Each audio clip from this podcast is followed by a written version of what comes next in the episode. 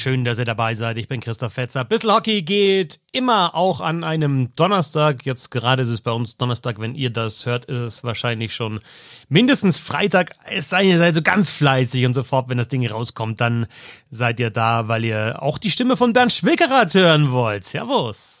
Tag und schön, dass Sie es mal einrichten konnten, der Fetzer. Ja, schön. genau, genau, genau. Kaum übernimmt er mal zweimal die Woche die 10 Minuten Eishockey, ja, äh, nachdem wir sonst die Aufteilung 4, 4 und 1 haben, ja. In dieser Woche 3 plus 2, ich bin ja immer noch vorn eigentlich. Na gut, nee, wir haben nicht die Aufteilung 4 und 1, wir haben äh, vier, drei, eins und eins, muss man sagen, ne? Dreimal ich, einmal du allein und einmal zusammen. Ja, das, das stimmt schon. Drei, eins und eins. Äh, ne? wie, wie, ein guter Saisonstart in der NHL. zurück. Das war, wie, wie, wie, wie, hast du gesagt, ich nehme jetzt hier die Schärfe raus. Ich du bist ja neue Waldi. Was ist los mit dir? ich weiß gar nicht, wie hier die Schärfe reinkommt.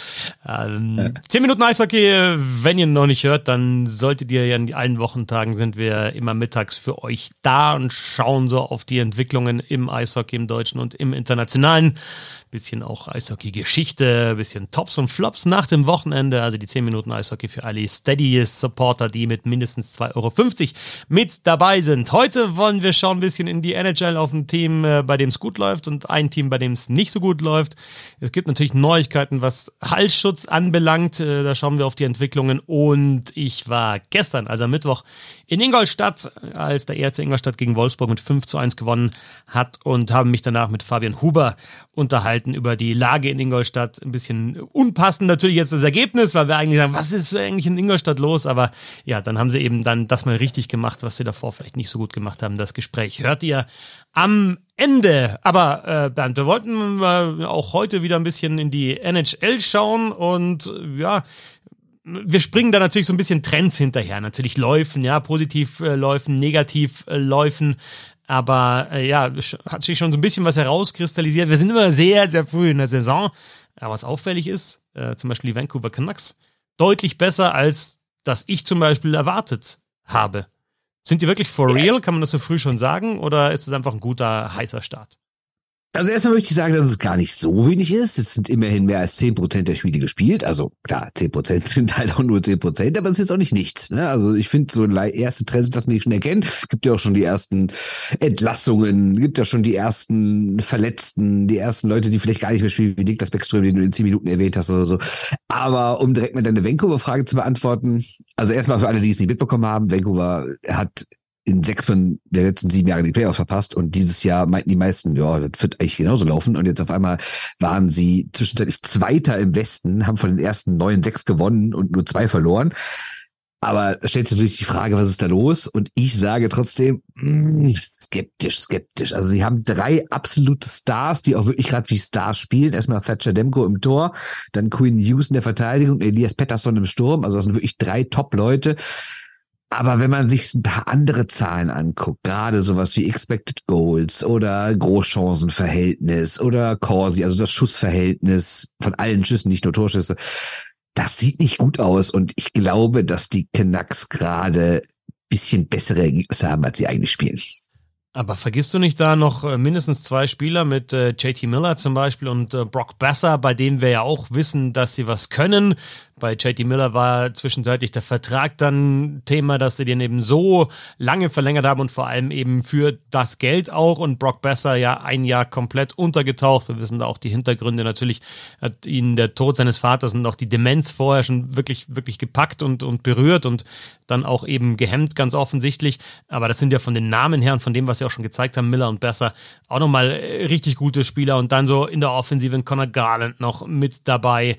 Ähm, für drei mit Lafferty, Högländer und äh, Bovillier, ein Ronek in der Verteidigung und so weiter und so fort. Also ich sag auch, ich, ich traue dem Braten noch nicht ganz, ja, aber es ist schon so, so ein bisschen mehr als Demko, Hughes und Patterson ist es schon, wobei die drei natürlich rausstechen.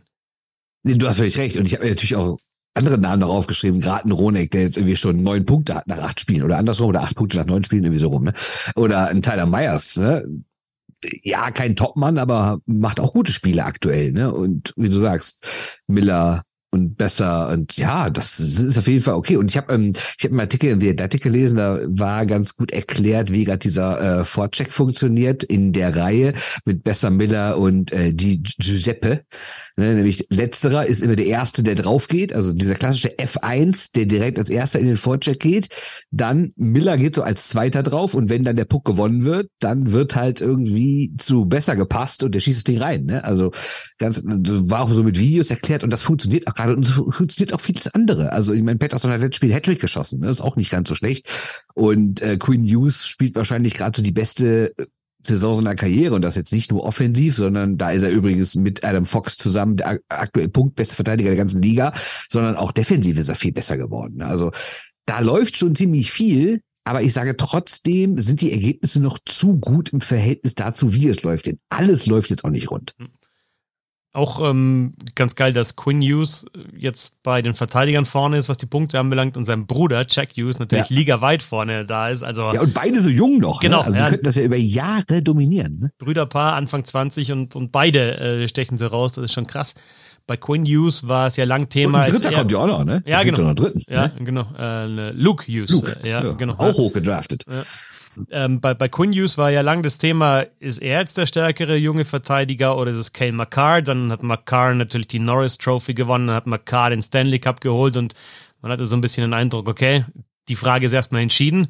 Aber ich glaube, da haben wir auch ein bisschen vergessen, wie stark wirklich auch Quinn Hughes ist. Und auch da habe ich mir zum Beispiel ein paar Videos angeschaut. Äh, wir schauen natürlich jetzt viel auch auf die Offensive, auf das Scoring, aber wie der auch mit seinem Skating dann verteidigt und die Gap eben dann auch schließt zu den Stürmern, wie beweglich der ist, auch im Rückwärtsfahren und so weiter, ist schon herausragend und eben vom, vom Spielertyp, äh, vom Skating und so weiter, ähnlich natürlich wie, äh, wie Kel McCarr und auch so dieser moderne, moderne Verteidiger, jetzt vielleicht nicht unbedingt wuchtig, aber einfach extrem flink und extrem schnell auf den Beinen.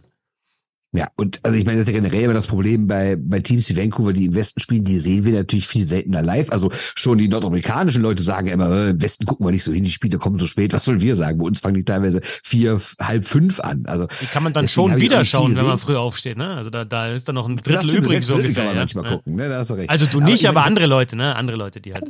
ja. Also ich habe schon ein Spiel komplett gesehen. Das war das erste gegen Edmonton. Das war natürlich direkt dieses 8-1, wo du dachtest, was ist denn hier los? Aber eigentlich haben haben da alle mehr so über Edmonton gesprochen, wie schlecht es da läuft und eher gar nicht so darauf geachtet, wie gut es bei Vancouver läuft. Ne? Und dann habe ich von den anderen Spielen habe ich mir alle so in der längeren Zusammenfassung angeguckt und da gab es jetzt auch schon wirklich schlechte bei. Also das 0-2 in Philadelphia war echt eine Frechheit, was die da gezeigt haben. Und ich fand auch jetzt dieses 5-2 gegen Nashville, hört sich vom Ergebnis sehr souverän an, aber da waren die auch richtig schlecht. Ohne Ende Puckverluste. Äh, Nashville war wirklich in allen Belangen die bessere Mannschaft, hätte auch deutlich höher führen müssen. Aber dann kommen die halt zurück und gewinnen das Spiel noch. Und das ist das, was sie aktuell können. Ne? Spiele gewinnen. Elias Pettersson natürlich auch eine interessante Personalie. Ist jetzt schon sein letztes Jahr in dem, in dem Vertrag. Ne? Also der hat drei für drei Jahre. Ja, deswegen war er ja nicht bei der WM, erinner dich. Hm? Deswegen war er ja nicht bei genau, der Weltmeisterschaft, genau, dich. Ja, genau, aber also der hat jetzt für drei Jahre unterschrieben, auch ein bisschen untypisch, ne? Drei Jahre, 7,35 war es in dem Fall, also jetzt auch nicht den langen Vertrag. Ist dann auch entscheidend, wie sich die, die Canucks da weiterentwickeln, ob er wirklich dann auch bleibt, ähm, ob, ob der auch der Franchise-Player wird oder bleibt oder ob er dann ja sogar geht und sagt, okay, die, die, Entwicklung ist nicht so, wie ich mir das vorstelle. Also dann auch in der Beziehung entscheidendes Jahr für die Canucks. Ja, total. Und ähm, er wird ja nicht billiger, ne? Also das ist wieder dieser klassische Gamble, ne? So aus dem Motto, ich mache mal dieses Bridge-Ding, weil ich glaube, dass ich in drei Jahren immer noch einen langen Vertrag unterschreiben kann. Und jetzt, also wenn es wenn er so weiterspielt wie aktuell, dann wird er auf jeden Fall einen schönen 10, 11 Millionen Vertrag kriegen. Ne? Also das wird, wird sich für ihn gelohnt, aber auf jeden Fall besser, als wenn er vor drei Jahren dann einen Achtjahresvertrag unterschrieben hätte für 7, noch was pro Jahr. Ne? Ja. Und war letzte Saison ja auch immer mal wieder Thema, dass, dass sie vielleicht da die, die Mannschaft dann auch wieder komplett äh, einstampfen, so ungefähr. Aber ähm, Pity war dann auch klar, das ist ein Spieler, den du natürlich nicht tradest, also kannst nicht machen, ne? logisch. Also den, den musst du irgendwie versuchen zu halten. Ja. Ähm, ja. ja, und es geht ja auch grundsätzlich bergauf, ne? Deswegen, ich, ich habe noch was Interessantes ähm, über den Trainer, weil wir jetzt einen neuen Trainer, Rick Tockett. Und was man alles so liest und hört jetzt, sind die Spieler wohl total begeistert von dem und setzen genau das um, was der will und folgen dem total. Also sei wohl wirklich genau der richtige Mann am richtigen Ort. Ähm, schönes Zitat von ihm jetzt, dass er letztens, sie hatten so eine Auswärtsreise und da hat er irgendwann gesagt, ähm, ja, ich bin dann so ein bisschen zurück in der Kabine, habe gar nicht mehr groß geredet und habe die Spieler das einfach mal machen lassen, weil ich meine, die sind jetzt auch seit Wochen und Monaten schon zusammen und gerade am Anfang muss ein Trainer ja noch mehr erklären. Er hat die wohl ziemlich zugesülzt in den ersten Monaten und hat sich jetzt gedacht, ja, es ist irgendwie mal an der Zeit, dass ich ein bisschen zurückgehe und die Jungs mal sich, sich selber irgendwie überlasse. Und das sei wohl auch sehr gut angekommen. Und das finde ich schon interessant, dass ein Trainer dann öffentlich sagt, na gut, jetzt bei dem Aus bei der Auswärtsreise habe ich eigentlich nicht viel geredet und habe die Spieler, also das Originalzitat ist irgendwie, uh, let the players dictate the room. Ja, also fand ich interessant. Trivia zu Rick Tockett. Welche Trivia-Frage gibt es immer zu Rick Tockett? Oh, keine Ahnung. Spieler mit den meisten Gordie Howe Hattricks. 18, Ehrlich? ja, 18 Gordie Howe Hattricks. Äh, also mehr als Gordie Howe. Genau, äh, deutlich mehr als. Howe ja, hatte ja nur zwei, zwei ja, genau. Äh, mhm. Äh, 18 Rick Tockett, dann 17 mit äh, Brandon Shanahan, der dann später natürlich ähm, da ähm, eine Rolle auch im, im, hatte nicht, was war da genau, bevor er Präsident war äh, von den. Äh, der hat mit Hans Zach zusammen eine WG aufgemacht in Düsseldorf. ja, genau. ja, erst hat ihm Hans Zach gezeigt, wie er einen Schläger halten soll, Brandon Richtig. Shanahan. Und dann hat Brandon Shanahan auch gesagt, okay, wenn ich jetzt weiß, wie ich einen Schläger halte, dann kann ich auch noch zwei, drei Gordy Howe Hattricks äh, einsammeln und dann so irgendwie äh, Tockett noch vom Thron stürzen. Ist aber nicht gelungen. Ja. Also, Vancouver Canucks äh, sehr, sehr gut unterwegs. Ein Team, das nicht so gut unterwegs ist, also gar nicht gut, sind die Pittsburgh Penguins da haben wir vor der Saison gedacht, wow, die probieren es jetzt noch mehr, holen Erik Karlsson, schau dir das Powerplay an mit Karlsson, mit Crosby, mit natürlich auch äh, Malkin da noch auf dem Eis, vielleicht zusätzlich noch Letang, oh, also die werden auf jeden Fall offensiv funktionieren und das Powerplay wird auf jeden Fall funktionieren. Ja, was ist? Powerplay? Echt schwach, also wirklich schwach. Und auch die Penguins insgesamt, also klar, die Stars scoren, aber es ist irgendwie in den letzten Jahren immer so das Problem bei den Pittsburgh Penguins. Sie kriegen diese Tiefe nicht hin, also dann Bottom Six, äh, was Tore anbelangt, ganz, ganz wenig. Und nur Crosby, nur Malkin, vielleicht noch ein bisschen Rust, ein bisschen Gensel und in der Verteidigung Carlson, Letang reicht dann eben auch nicht, vor allem wenn auch der Tort noch wackelig ist. Also kein guter Start der Pittsburgh Penguins. Grauenhafter Start, erst drei Siege, sechsmal schon verloren, aber wo du die ganzen Top-Leute ansprichst, stimmt, die punkten ordentlich, aber die kriegen auch sehr, sehr viele Tore rein. Ne? Also Mike Keane stand schon bei zwölf Gegentoren am Eis, Carlson, Crosby und Letang jeweils bei 13. Und Crosby, ich habe gerade extra bei Moneypack nachgeguckt, ich habe es nämlich nicht geglaubt, der hat schon elf Puckverluste dieses Jahr. Der ist einer der Spieler der kompletten Liga mit den meisten Puckverlusten, davon auch diverse in der eigenen Zone. Und deswegen hat er auch schon relativ viele Gegentore bekommen. Ne? Und ja, natürlich trotzdem schön, wenn du Tore schießt, aber wenn du sehr viele Gegentore bekommst und dazu kommen dann die hinteren beiden Reihen, die liefern eigentlich fast gar nichts ab, dann gewinnst du halt keine Spiele. Jetzt muss man sagen, sie hatten auch schon ich Pech. Ich habe zum Beispiel das Spiel gegen Anaheim gesehen, da waren sie so klar überlegen. Und dann in der letzten Minute steht 3-3. Malkin schießt an Pfosten, dann verliert Carlsson den Puck. In dem Moment kommt der Kollege von Anaheim, ich weiß gar nicht mehr, wer es war, von der Strafbank runter, kriegt den Pass, rennt alleine aufs Tor zu, schießt das Ding ein, 14 Sekunden vor Ende. Dann verlieren die ein Spiel, was sie eigentlich vorher um Millimeter hätten gewinnen müssen. War das nicht, also, war das nicht 5-3 Überzahl sogar und der kommt und dann genau, 5-3 genau, und der ja, genau. Pfostenschuss ja. und der eine Kollege kommt auch von der Strafbank wieder. Ja. Und dann kriegt er den langen Pass, geht allein durch und macht das Tor. 14 Sekunden vor Ende, ja. Dann verlieren die auf einmal zu Hause gegen Anaheim. Ein Spiel, wo die irgendwie 20 Torschüsse mehr hatten als der Gegner. Und deshalb ist Pittsburgh eigentlich genau das Gegenteil von Vancouver. Die gewinnen keine Spiele, aber die Zahlen, wenn man sich die anguckt, sei es Expected Goals, sei es Großchancen, sind sie überragend als der besten Teams der Liga, aber sie treffen das Tor halt zu selten und kriegen zu viele Tore rein. Ja, wobei ich auch sagen muss, wenn du 5 gegen 3 spielst und dann kommt der auch von der Strafbank und haut dir das Ding rein kurz vor Schluss, äh, also ist auch nicht nur Pech, ne, sondern da, da Nö, musst du natürlich. Nee, das, war, das, war, genau. das war ein richtiger Fehler vom Karlsson, ne? Und das ganze Überzahlspiel ist, ist ja bisher schlecht und deshalb muss man sagen, ist bisher Karlsson auch nicht so toll, ne? Zu viele Sterneköche versauen äh, die Trüffel oder wie äh, kann man das erklären? Ne? Das ist doch aber auch wirklich oft so, dass du denkst, okay, da haust du irgendwie fünf, sechs Spieler aufs Eis oder die fünf, äh, die fünf besten haust du aufs Eis, das muss doch funktionieren. Und dann, also ich habe auch Athletic Hockey ja, Show. Aber, ja, aber dann würde Team Kanada doch nie Olympiagold gewinnen. Ne? Das ist doch bekloppt. Ja, aber du brauchst ja. doch, du, du brauchst doch in einem Powerplay auch nicht nur Künstler und, und technisch gute Spieler, sondern du brauchst auch die verschiedenen Rollen, ne? Vor dem Tor zum Beispiel. Ja, aber die haben die doch verschiedene Rollen. Vor Tor steht Jack Gönzel, wenn mich nicht alles täuscht. Ja, aber Gönzel, Gönzel ist jetzt auch nicht so der, der Typ, der dann da abfälscht und irgendwie den Körper reinstellt und dem, dem Torwart die Sicht nimmt, sondern ist auch einer, der die Scheibe auf dem Schläger haben will und das Ding dann reinhaut. Also Mike, Yo Mike Yowie heißt er, oder von The Athletic, war in der Athletic Hockey Show, der die, die Penguins eben auch ähm, covert und hat dann gesagt, es wirkt auf ihn so, als würden sie immer dann, ja, da ist noch einer Bester postiert und der, dann gebe ich dir, oh, da ist noch ein Carlson, oh, da ist noch ein Crosby, oh, da ist noch ein Malkin, muss man noch anspielen, ja, noch ein Direktpass, noch ein bisschen mehr und fertig. Ich, so, so ein bisschen, also ein Powerplay, das ich oft gesehen habe in letzter Zeit, natürlich jetzt äh, Vergleich Pittsburgh Penguins, äh, ERC München wollen wir nicht machen, ne? aber du hast in München ja auch viele gute Spieler für, für die Liga, für die DL und das dieses Powerplay mit Blum, mit äh, Elitz, äh, mit Blum, mit äh, Ortega und mit De Sousa. Und du sagst, okay, das ist so, Blum verteilt die Scheiben, die beiden schießen. Und dann hast du halt so Spieler wie Ben Smith dabei oder Yassin Elitz, die hat einfach, oder wenn die ausfallen, Maxi Kastner oder so, die hat einfach da die dreckige Arbeit machen vom Tor. Und ich könnte mir vorstellen, dass das vielleicht bei den Penguins so ein bisschen fehlt auch. Eigentlich muss es aber trotzdem funktionieren mit der Qualität, die sie da haben.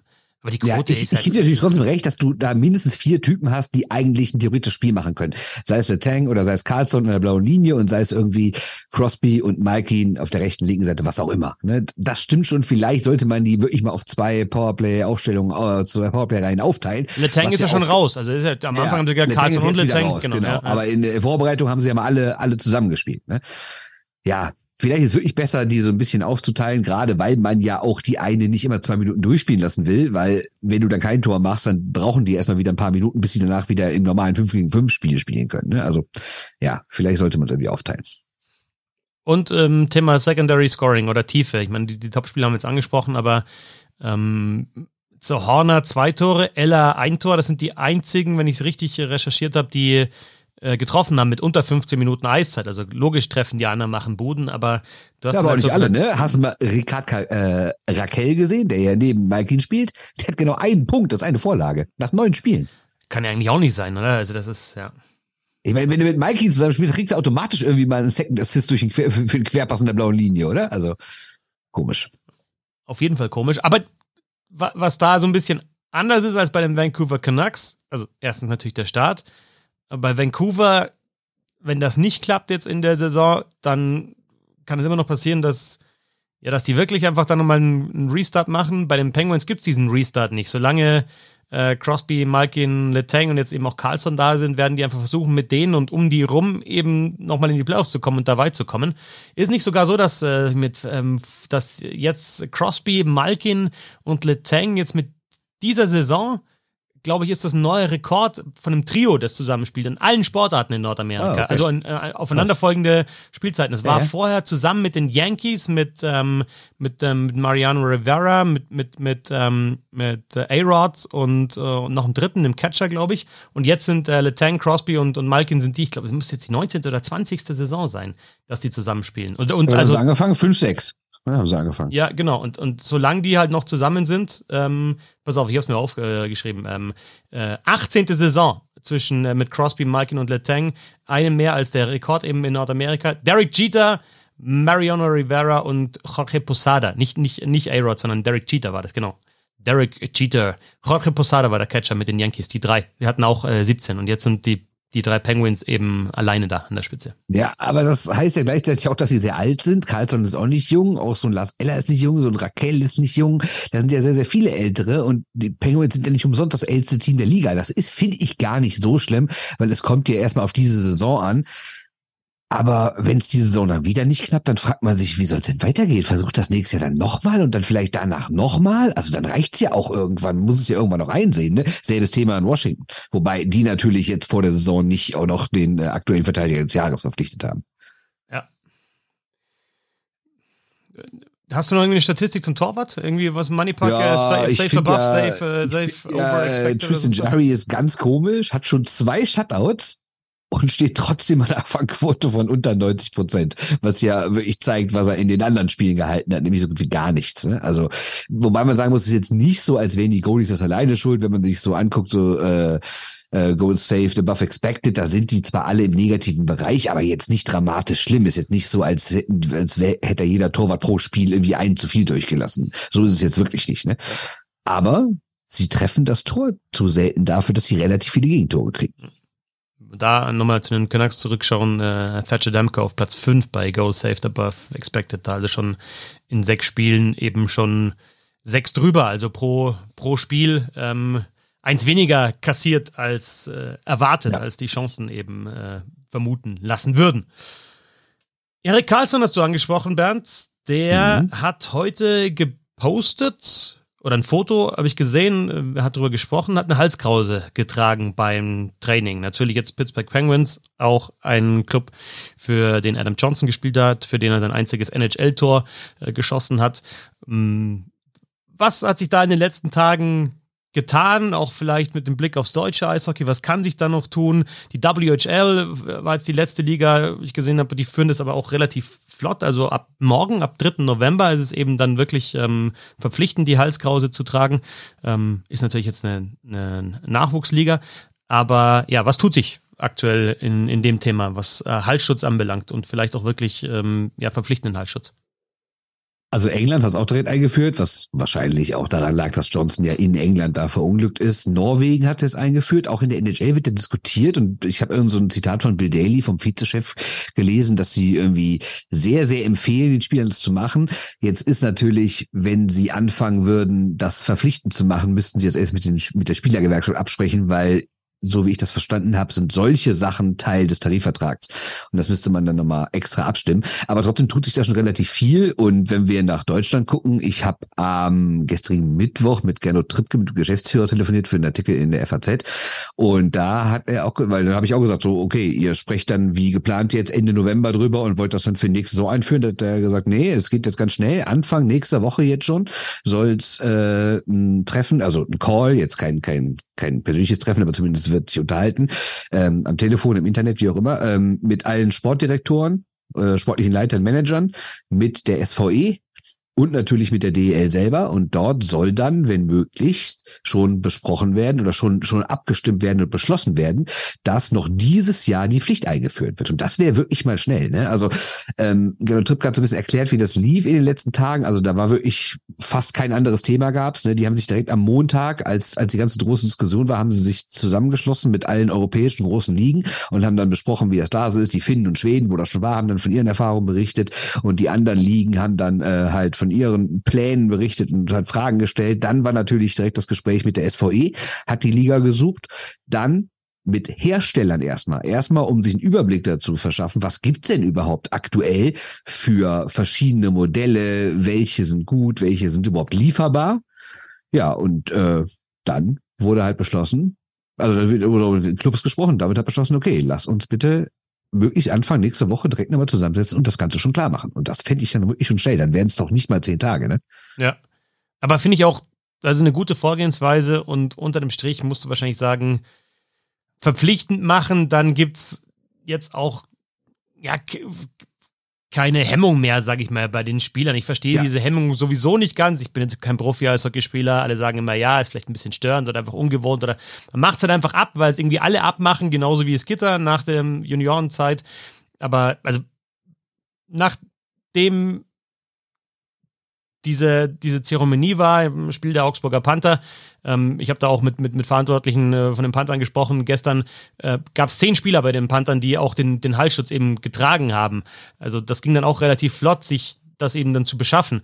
Das, das war auch sehr, sehr spontan anscheinend. Ich habe mich dann auch gefragt, okay, wenn jetzt bei der Mannschaft in der Adam Johnson gespielt hat noch vergangene Saison. Zehn Spieler sich dazu entscheiden, den Halsschutz zu tragen und es sind genügend da für alle. Warum machen es nicht alle? Na, also wann ist die Sogwirkung stark genug, dass alle sagen, okay, wir machen das? Oder muss es eben Eric Carlson sein, der sagt, ich trage das, ich bin einer der besten Spieler der Welt, ich mache das? Dürfen wir nicht vergessen, Carlson hatte ja doch auch diese Achillessehnenverletzung, ne? also natürlich jetzt ja. was anderes als im Hals, aber mit ähm, wie war das nochmal mit, mit, mit Matt Cook, der ihm da draufgestiegen ist, als ich also quasi das, genau, was Brandon O'Donnell letztes Jahr auch passiert ist. Genau, ja, genau. Ja? Also äh, das ist ja auch ein anderes Thema nochmal, eben äh, die, die, die, diese Socken, diese speziellen, die vielleicht ein bisschen mehr aushalten. Aber wenn, wenn äh, also was muss passieren, damit dann auch wirklich alle sagen, okay, machen wir. Also gibt es genug Sogwirkung? Oder muss es eben von oben herab? Nicht komplett oben herab, von oben herab, natürlich abgesprochen vorher und im Austausch, aber muss dann irgendwann die Regelung kommen, wenn man merkt, okay, die Mehrheit der Spieler ist vielleicht dafür, zu sagen, okay, wir, wir machen es. Ich denke, das ist dann der Weg wahrscheinlich.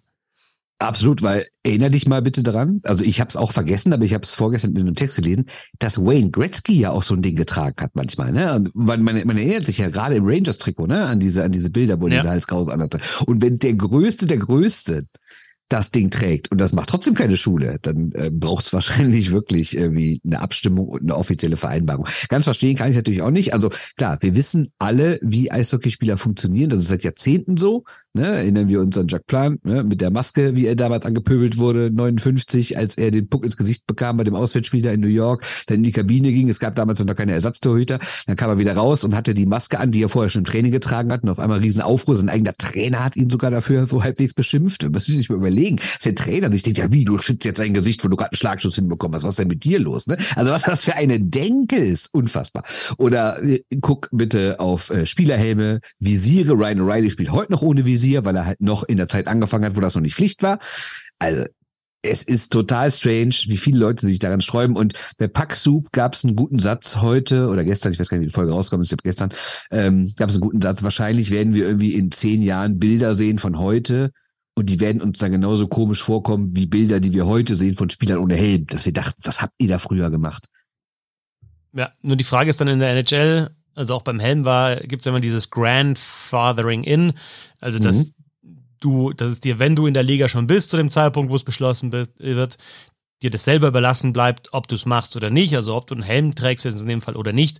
Und die, die neu reinkommen, haben es dann verpflichtend. Also Helm war es was war das beim Helm auch so? Weiß ich nicht, beim Visier ist es auf jeden ich Fall schon, so. Weil, ne? das habe ich gestern gelesen, 97 hat der letzte noch so einen Helm getragen. Craig ne? McTavish. Red McTavish, ist genau. es. We weiß ich, weil es äh, dauernd wieder angesprochen noch keinen wird. Helm getragen. Genau, weil es dauernd angesprochen wird und ähm, weil äh, bei NHL äh, 96, 97 immer irgendwie ähm, Craig Simpson, glaube ich, war das. Craig McTavish, the last player who skated without a helm. Den Satz habe ich, glaube ich, ungefähr 2000 Mal gehört. Ich meine, man muss natürlich wirklich sagen, dass rein vermarktungstechnisch der Helm eine Katastrophe ist. Ne? Also warum kennen denn Leute nicht die Gesichter der Spieler? Weil sie halt einen Helm tragen. Warum ist denn so ein Bild von so einem Gila Fleur aus den 70ern, 80ern so ikonisch? Weil er halt mit dieser wehenden Mähne übers Eis geflogen ist. Natürlich. Aber das kann ja bitte nicht der Grund sein, auf die, äh, also die, die Gesundheit komplett hinten auszulassen. Weil wenn es danach geht, ja, dann zieht euch auch keinen Brustpanzer an und macht sonst nichts und so. Ne? Und, weiß ich nicht. Ja, und also es gibt natürlich so kleine Möglichkeiten, dann auch mal die Spieler ohne Helm zu zeigen. Starting Six zum Beispiel ist ja mittlerweile dann auch äh, in der DL-Usus klar. Es ist dann sind nur ein Teil der Mannschaft, aber du könntest ja auch ähm, also wenn wir jetzt über Helm sprechen, könntest du auch sagen, du, du wählst auch in der DL die Three Stars von dem Spiel. Das finde ich eigentlich immer ganz cool, wenn die nochmal rauskommen, dann mit ihrem äh, Schläger dann in die Menge ja. grüßen und eben dann eben kein Helm also aufhaben. Zumindest, wenn die Heimmannschaft gewinnt. Ja, genau. Und dann, dann hast du halt, ja, hast du natürlich auch weniger Spieler und die, die dann zu den First Stars gewählt werden, kennst du vielleicht auch so, äh, weil sie so bekannt sind, dass, dass sie das nicht brauchen. Aber anderes Thema jetzt. Ähm, Halskrause, denke ich, ja, wird, wird auch passieren, denke ich mal. Also da wird, rela wird relativ ja, muss flott auch, gehen. Genau. Muss und, auch, ganz klar. Und dann ist halt die Frage, äh, ja, NHL vielleicht noch äh, nicht ganz so strikt wie andere Ligen, aber ja. Finde ich auch, muss passieren. Ja, ich frage ich frag mich auch, ob wir in zehn Jahren es völlig normal halten, dass mehr Spieler wie so Luca Zitterbart mit einem kompletten Visier spielen. Ne? Ja. Also warum eigentlich nicht? Ne? Also, warum auch das halbe Gesicht frei? Genau, gestern war es in Ingolstadt Zitterbart und auch ähm, Simpson aktuell mit so einem kom kompletten Visier, einfach Vollvisier. Äh, ja. Sven Ziegler, glaube ich, trägt es aktuell auch noch, weil er diesen, äh, den, den, den, die Blade, den Schläger, Schlägerblade ins Gesicht bekommen hat und dann auch im Spiel noch zurückkam mit diesem Vollvisier. Und äh, ja, fra frage ich mich auch, warum das nicht geht. Ähm, da hast du noch ein bisschen mehr Sicht natürlich als beim Gitter. Andere Themen äh, aus der NHL vielleicht noch ganz kurz, äh, ganz kurz angerissen. Wir haben es in den 10 Minuten Eishockey gehabt. Also wenn ihr so, so, so kleinere Themen oder die, das, was so täglich aufpoppt, eben ähm, regelmäßig hören wollt, wie gesagt, die 10 Minuten Eishockey, jeden Tag mittags bekommt ihr diesen Podcast ähm, für 2,50 im Monat. Das ist unser Angebot. Ähm, wir bleiben da natürlich auch dahinter. Ich habe heute über die, die Ottawa Senators gesprochen, die äh, einen First-Round-Pick verlieren. Ähm, Dadonov-Trade und dazu natürlich weiteres Thema Niklas Beckström, der erstmal jetzt pausiert, weil er gesundheitliche Probleme hat. Ob es jetzt wirklich die Hüfte auch wieder ist, wahrscheinlich, ne, das ist zu vermuten, an der er operiert worden ist. Das sind so die zwei Themen aus der NHL. Vielleicht ganz kurz äh, Thema der Donov, äh, Donov Trade oder nicht Trade äh, Senators, die eben damals, als sie ähm, Dadonov zu den Vegas Golden Knights getradet haben, den Golden Knights nicht mitgeteilt haben, dass Dadonov eine No-Trade-Liste hat, auf der die Anaheim Ducks wiederum stehen. Dann wollten die Golden Knights äh, Dadonov zu den Anaheim Ducks traden. Das hat nicht funktioniert. Und jetzt, zwei Jahre nach dem ersten Trade, ähm, ja, verlieren sie dann äh, entweder im nächsten, im übernächsten oder im überübernächsten äh, äh, Draft einen Pick. Also extrem verworrene äh, Geschichte. Ja, aber jetzt mal ganz ehrlich. Ich finde auch, dass die Senators das schuld sind. Und ich finde auch, dass die dafür bestraft werden müssen. Aber willst du mir ernsthaft sagen, dass die Vegas Golden Knights einen Spieler verpflichten und im Laufe der Gespräche oder dann auch mit dem Spieler irgendwann nicht einmal fragen, ach, hat der eigentlich eine No-Trade-List? Ich meine, das kann man doch heute alles bei Cap Friendly nachgucken. Da stehen dann natürlich nicht die einzelnen Teams, zu denen er nicht getradet werden kann, aber es steht grundsätzlich, dass es eine Liste gibt, dass es diese Einschränkung innerhalb des Vertrages gibt, was Transfers angeht.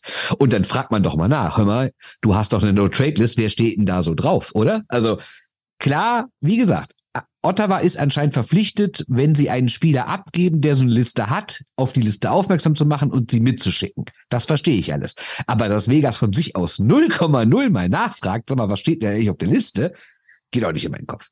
Ja, finde ich auch komisch, das auf jeden Fall. Aber wissentlich es zu verschweigen, also muss ja wissentlich gewesen sein, geht natürlich auch nicht. Und zu sagen, ja, okay, dann, dann, also da erhöhst du ja dann deine oder verbesserst ja deine Position, wenn du sagst, äh, ja, der ist dann auch, kann man frei weiter traden. Völlig ja, okay. Und so ist er ja. eingeschränkt, logisch, er ist auf jeden Fall eingeschränkt. Ähm, ist Aber natürlich jetzt schon, schon krass, dass dadurch jetzt natürlich auch Pierre Dorian, der Manager, der Senators raus ist. Also klar, es gibt eh einen neuen Besitzer des Teams und dann sind so kritische Positionen ja immer in Gefahr, weil der neue Besitzer gerne dann auch äh, entscheidende Posten mit eigenen Leuten besetzen. Deswegen war Dorian halt eh schon ein bisschen wackelig aber dass er jetzt so schnell raus ist, wo er ja wirklich diesen, diesen Neuaufbau des Teams in den letzten Jahren komplett zu verantworten hat und jetzt, wo es endlich ansatzweise bergauf gehen könnte und alle sagen, ja, dieses Jahr ist vielleicht das erste Jahr, wo Ottawa jetzt mal in die Playoffs kommt, das erlebt er dann nicht mehr mit wegen so einem Müll. Ja, das stimmt, das stimmt, auf jeden Fall. Und äh, ja, war der neue Owner, Erndlauer, hat sich auch schon geäußert und hat gesagt, er findet es auch nicht ganz fair, dass er das jetzt so sozusagen geerbt hat, wo er überhaupt nichts dafür kann. Mm, ja. Rand, bitte, dass Snoop Dogg nicht der Owner wurde. Stell dir mal vor, was da los wäre. Wenn der jetzt für die Presse getreten wäre bei dem Thema, das wäre sensationell wäre das gewesen. So viel erst einmal zur NHL auch nochmal und zu den Entwicklungen äh, beim Thema Halsschutz. Äh, ich habe es schon angekündigt am Anfang. Ähm, ich habe mit Fabian Huber gesprochen äh, zum ERC Ingolstadt. Ich glaube, das ist ein Thema, das wir aktuell schon verfolgen wollen. Also äh, positive Überraschung ist weiterhin Bremerhaven natürlich mit Platz zwei jetzt äh, gestern mit dem Sieg nach Shootout in Köln auf den zweiten Tabellenplatz gesprungen. Ist auch die längste Siegesserie mit mittlerweile sind sechs Siege. Ja, sechster Sieg in Serie war das äh, für die Fischtown Pinguins. Ähm, und auf der anderen Seite negative Überraschungen auf jeden Fall der ERC Ingolstadt, allerdings so ein bisschen, ja, ein kleiner Aufwärtstrend zu sehen am Mittwochabend beim Sieg gegen die äh, Grizzlies Wolfsburg. Darüber habe ich gesprochen mit Fabian Huber und Bernd, so wie du ihn kennst. Ähm, was glaubst du? Drei Möglichkeiten. Hat er mir irgendwie die Burgersoße so am Anfang über die Hose äh, geschüttet, weil er abgebissen hat? Ähm, hat er mir ähm, Bier drüber geschüttet am Anfang der Aufzeichnung? Oder hat er mir hier eine gelbe Rübe angeboten. Was glaubst du? Was angeboten? Eine Mohrrübe. Gesundes Eine Mohrrübe. Essen. Äh, Karotte. So. Gelbe. Karotte. Ja, Karotte. Gelbe Rübe sagst du nicht? Sagst du nicht gelbe, gelbe Rübe? Nee. nee, du, Möhre sag ich. Möhre, ja, gut, Möhre. Sag ich nicht. Äh, Möhre, ja. Möhrchen. Ehrlich nicht? Nee, sag ich nicht. Sag mir hier nicht. Nee. Auch selbst wenn Verrückt. ich versuche, Hochdeutsch Deutsch zu sprechen, Möhre würde ich nie in den Mund nehmen. Äh, genauso wie das Wort Tschüss zum Beispiel. Egal. Ähm, was glaubst du? Burgersoße drüber gekippt, Bier verschüttet. Ich, ich wüsste nicht, wo ihr noch einen Burger hättet essen sollen. Deswegen sage ich, der hat dich schön mit Bier vollgesifft. Hören wir uns an. Fabian Huber im Gespräch mit mir nach dem Spiel Ingolstadt gegen Wolfsburg. Viel Spaß dabei und ja, Bernd, dir, Dankeschön.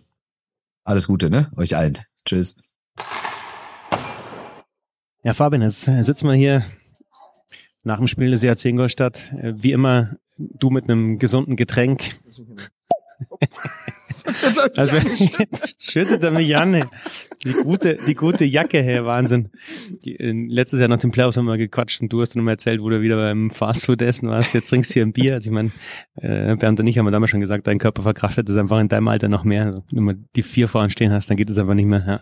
Solange noch die eins oder die zwei jetzt in dem Fall vorne stehen hast, geht das. Wir wollen über Eishockey sprechen. Ähm, das Ergebnis passt natürlich jetzt nicht ganz so rein in das Thema. Eigentlich wollten wir fragen, was ist los bei mir jetzt in Ingolstadt. Aber wir können ja trotzdem drüber sprechen, ähm, was ja heute besser gelaufen ist, was davor nicht so äh, gut gelaufen ist. Aber fangen wir vielleicht mit dem Spiel heute an.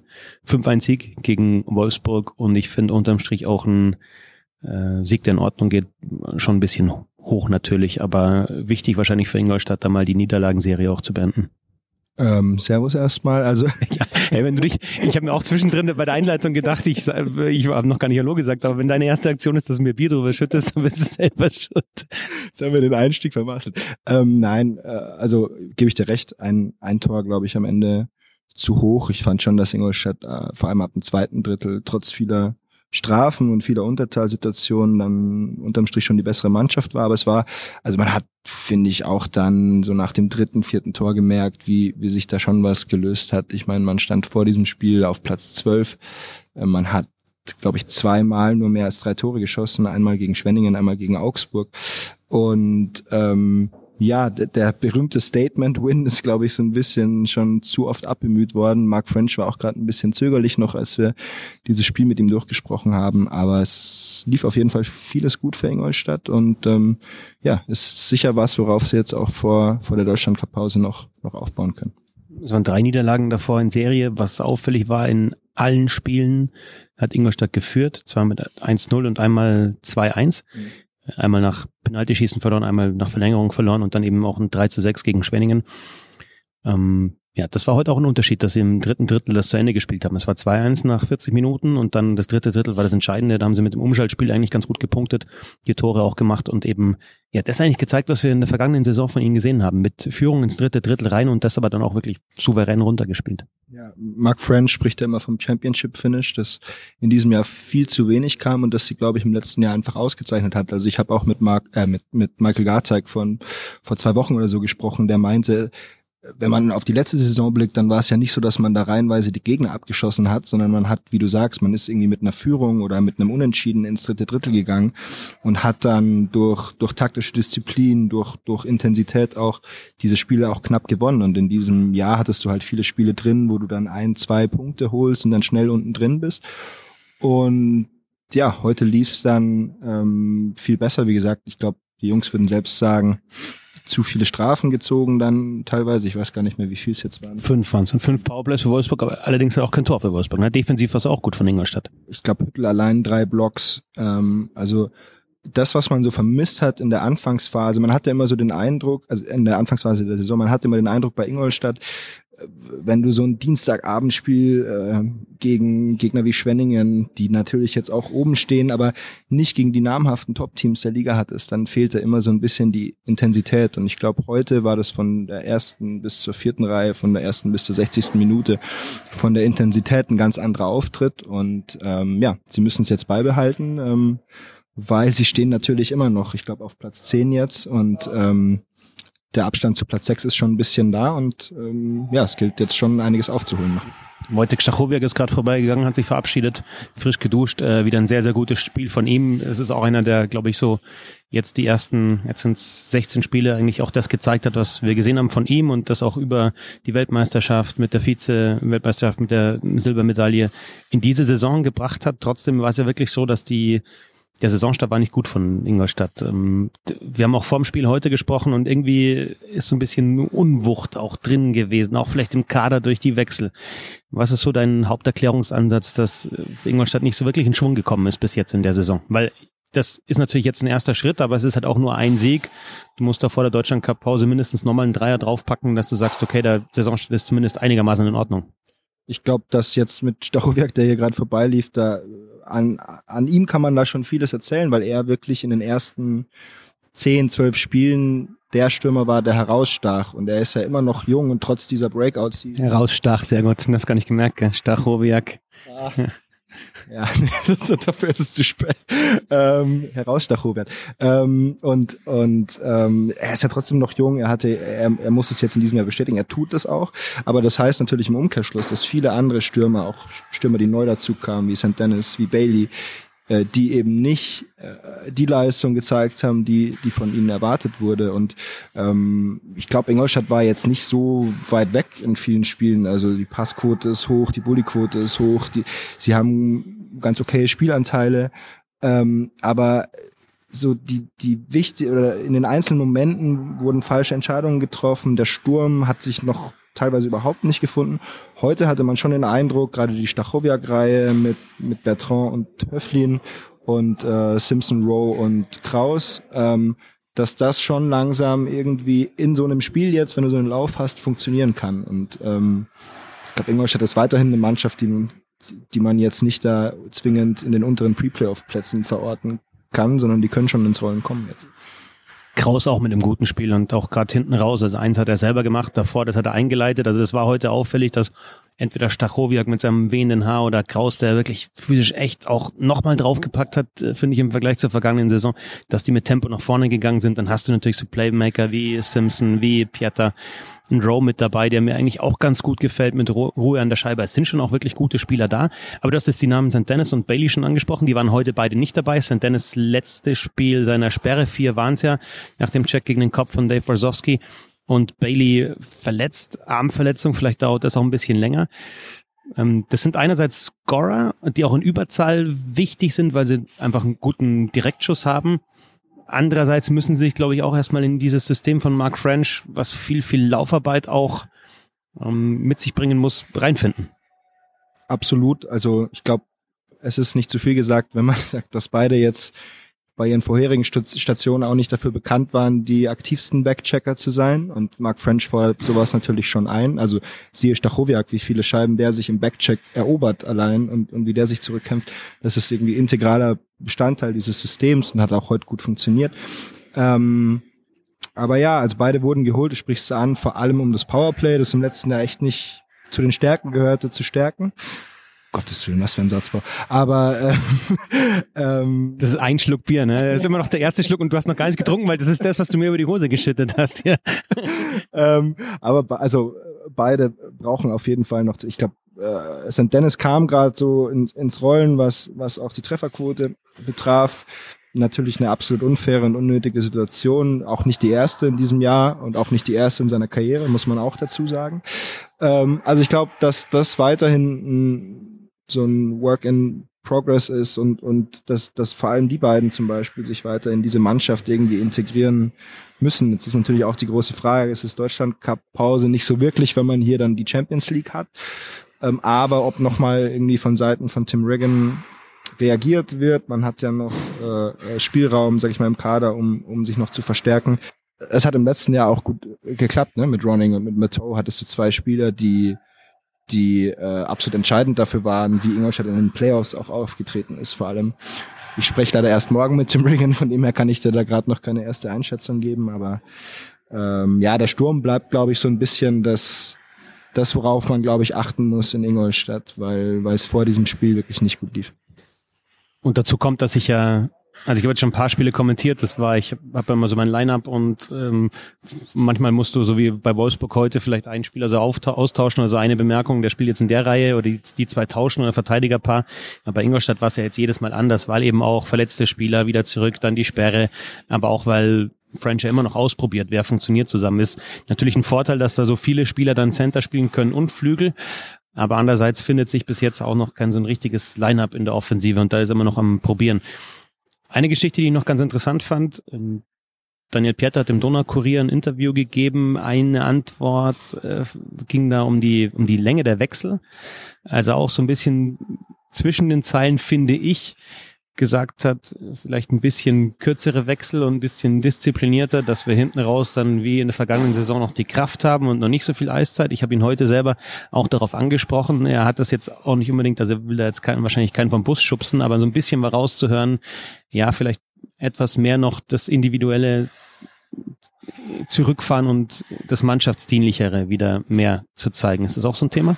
Ich glaube, das ist halt auch dieser schmale Grat. Wenn es gerade nicht läuft, ähm, versucht man ähm, als Spieler ähm, nochmal einen, einen Push zu machen, nochmal irgendwie irgendwas zu erzwingen, bleibt dann vielleicht die 10, 15 Minuten länger auf dem Eis, in denen man hätte eigentlich wechseln sollen. Sekunden. Sekunden, ja, Minuten wäre ein bisschen äh, River Hockey. Aber ähm, nein, also ich bin hier nur Fact-Checker, ich muss brutal aufpassen. ich schwimme hier heute. ähm, ähm, nein, aber aber auf jeden Fall. Also wenn man, glaube ich, verkrampft und, und wenn es nicht läuft, gerade bei vielen auch persönlich, gerade auch durch diese Reihenrotationen, also ich meine, dadurch haben es halt auch Spieler wie Höflin, wie Wirter, die noch keine Kombination gefunden haben, die übrigens in der Vorbereitung sehr gut harmoniert haben zusammen. Ähm, schwierig und, und dadurch, glaube ich, wirst du auch dann undisziplinierter, was, was die Wechselzeiten betrifft. Und aber allgemein war Disziplin schon auch ein Thema in Ingolstadt. Ähm, mal abseits von diesen großen Strafen von Jobke und St. Dennis wurden da sehr viele Zwei-Minuten-Strafen auch zu ungünstigen Zeiten gezogen ähm, im dritten Drittel. Und ähm, ja, das müssen sie auch in, in den Griff kriegen, auf jeden Fall. Haben wir schon angesprochen, aber ich sag's nochmal, heute hat mir Stachowiak, Höflin, Bertrand hat mir sehr gut gefallen. Viel, viel Tempo natürlich, die sind alle schnell, haben auch Finesse natürlich und sie haben heute oft gegen äh, Miali, gegen White und gegen Mahacek, also die erste Reihe von Wolfsburg gespielt und die war, gut, die haben das Tor gemacht, aber äh, also war jetzt nicht so dominant, wie sie schon gespielt haben in der Saison. Äh, diese Kleinigkeiten und äh, wie sich Dynamiken entwickeln und so weiter, da, dazu äh, oder dafür hilft natürlich dieses 5 zu 1 heute. Also kann natürlich jetzt auch gleich wieder eine ganz andere Dynamik entwickeln. Ist echt manchmal recht lustig im Sport und vor allem im Eishockey. Aber auf jeden Fall ist da jetzt mal ein Schritt gemacht. Lass uns vielleicht noch kurz so ein bisschen um auf die insgesamte Stimmung im Umfeld blicken, weil natürlich die Mannschaft Kredit hat durch die Vizemeisterschaft eine richtig geile Saison gespielt. Heute waren, also für Ingolstadt gute äh, 4000 da, also gut 4000 waren und das ist ein guter Wert für Ingolstadt. Ähm, der Champions Hockey League Auswärtsspiel Vacuum Lakers äh, fliegt ein Flugzeug. Äh, also da werden auch die Fans mit dabei sein. Ja, wie ist so die Stimmung unter den Fans? Was würdest du sagen? Ist das noch der Kredit, von, von dem die Mannschaft zehrt? Ähm, ja, die Eishockey-Begeisterung, die die Mannschaft ausgelöst hat in der vergangenen Saison, ist die noch da oder droht es vielleicht auch oder hat es schon gedroht zu kippen? Nicht, nicht wirklich, glaube ich. Wenn du die Zuschauerzahlen ansprichst, ist es ja ein bisschen paradox. Man hat hier so viele Dauerkarten verkauft wie noch nie, aber man holt so die Laufkundschaft, glaube ich, einfach nicht rein, gerade durch, durch die Misserfolge.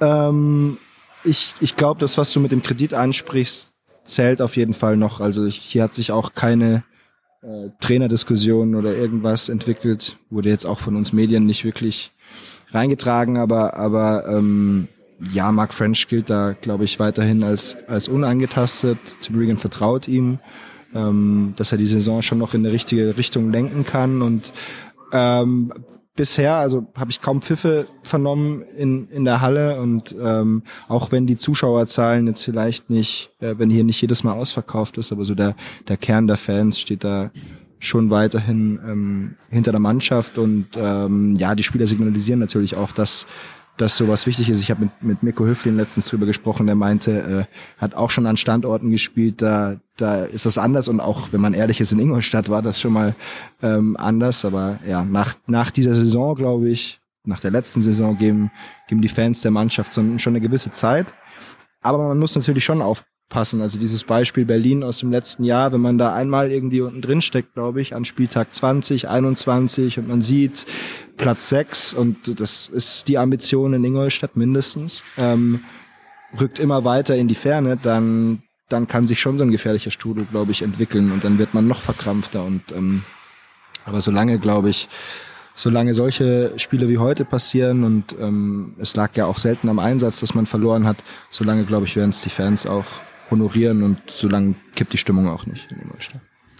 5-1 für Ingolstadt gegen Wolfsburg nach davor. Drei Niederlagen, also rechtzeitig vor der Deutschland Cup Pause den Negativtrend noch so ein bisschen gestoppt. Äh, Fabian, jetzt darfst du dein Bier trinken und nicht, Kauf, nicht verschütten. Wir kaufen jetzt eine neue Hose erstmal. Ja.